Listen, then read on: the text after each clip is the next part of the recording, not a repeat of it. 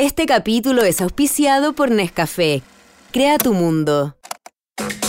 Podium Podcast y Rock and Pop presentan Los porqué de la música. Un podcast que indaga la fascinante relación entre sonidos, emociones y ciencia. Soy Gabriel León y el capítulo de hoy es ¿Por qué vinculamos a Joy Division con la radioastronomía? En 1965, un grupo de estudiantes de astronomía, incluyendo a la estudiante de doctorado de Cambridge Jocelyn Bell, comenzaron a construir un nuevo radiotelescopio para estudiar los cuasares. Los cuasares son objetos espaciales descubiertos por esa época y que hoy sabemos corresponden a emisiones de energía producidas por los agujeros negros supermasivos que están presentes en el centro de varias galaxias. Dos años después de la construcción del radiotelescopio, en agosto de 1967, una curiosa señal apareció en los registros.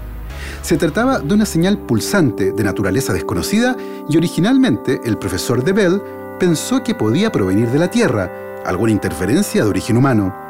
Pero luego de algunas semanas descartaron todas las fuentes de interferencia y Jocelyn Bell bautizó a la señal como LGM por Little Green Men, o pequeño hombre verde, en alusión al posible origen extraterrestre de la misma, algo que tampoco fue definitivo, porque más tarde la señal fue bautizada con el académico y poco sexy nombre de PSRB 1919 más 21. Poco tiempo después, la señal fue reconocida como una nueva fuente de emisión de señales de radio, un objeto celeste que fue bautizado por la prensa como Pulsar y que quedó envuelto en una polémica que duró décadas sobre la autoría del descubrimiento, pero que también y de manera sorpresiva entró en la historia de la música gracias al trabajo de arte de la portada de uno de los discos más influyentes de las últimas décadas. Esta historia nos permitirá entender por qué muchos vinculamos a la radioastronomía con Joy Division. El objeto celeste que Jocelyn Bell estaba estudiando era una estrella de neutrones giratoria, una especie de faro espacial remanente de la explosión de una supernova y que gira muy rápido sobre su propio eje, en este caso una vez cada 1,3 segundos, algo bastante rápido si se tiene como referencia que el Sol da una vuelta completa alrededor de su propio eje cada 27 días. La detección de esta estrella de neutrones giratoria, bautizada más tarde por la prensa como pulsar, se debió a que la Tierra está justo en el camino de su emisión de ondas de radio, y cada 1,3 segundos nuestro planeta es bañado por esas emisiones. Este descubrimiento notable generó una agria polémica cuando en 1974 se entregó el Premio Nobel de Física a Martin Riley y a Anthony Hewitt por sus contribuciones a la radioastronomía, pero en particular al último por su papel decisivo en el descubrimiento de los púlsares.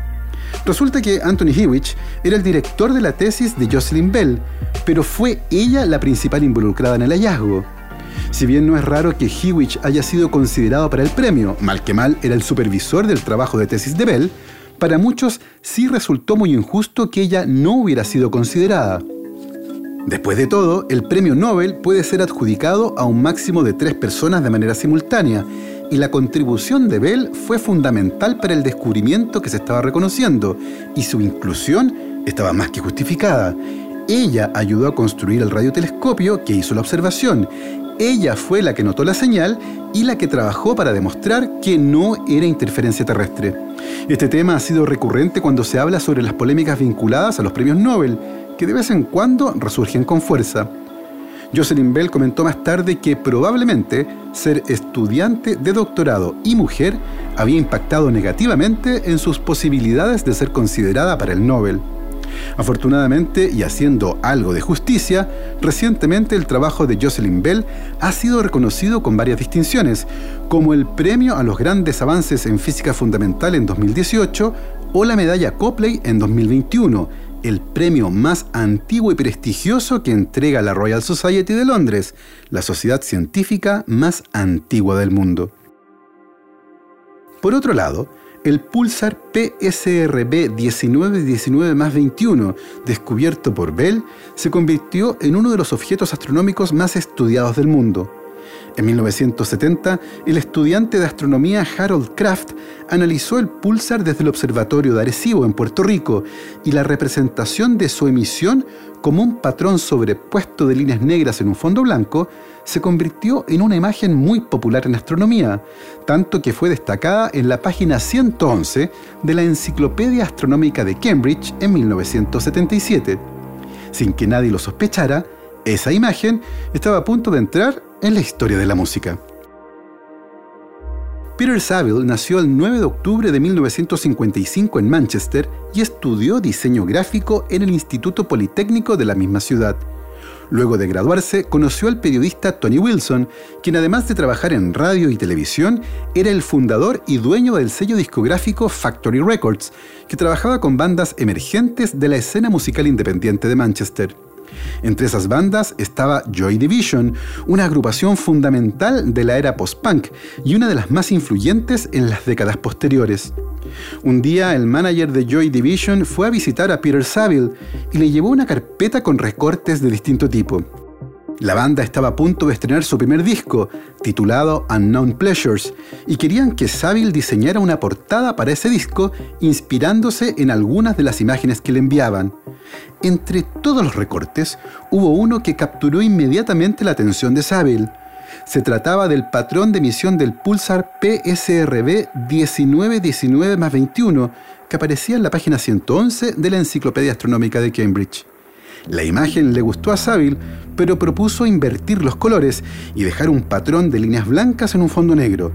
Pensaba que al revés se veía poco atractiva y el fondo negro además la vinculaba con el espacio.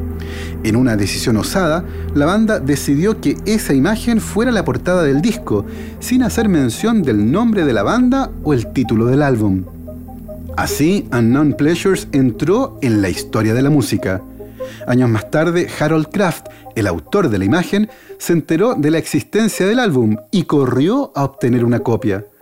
La carátula de ese disco se volvió icónica, no solo por la historia de Ian Curtis y Joy Division, sino porque además se trata de una imagen interesante, enigmática y algo oscura, como la música de Joy Division. Al final de esta historia, es imposible no emocionarse reconociendo las similitudes entre un pulsar y la enigmática figura de Ian Curtis, dos estrellas moribundas que bailan de manera frenética hasta el fin de los tiempos. Así, hemos llegado al final de este viaje por otra pregunta fascinante.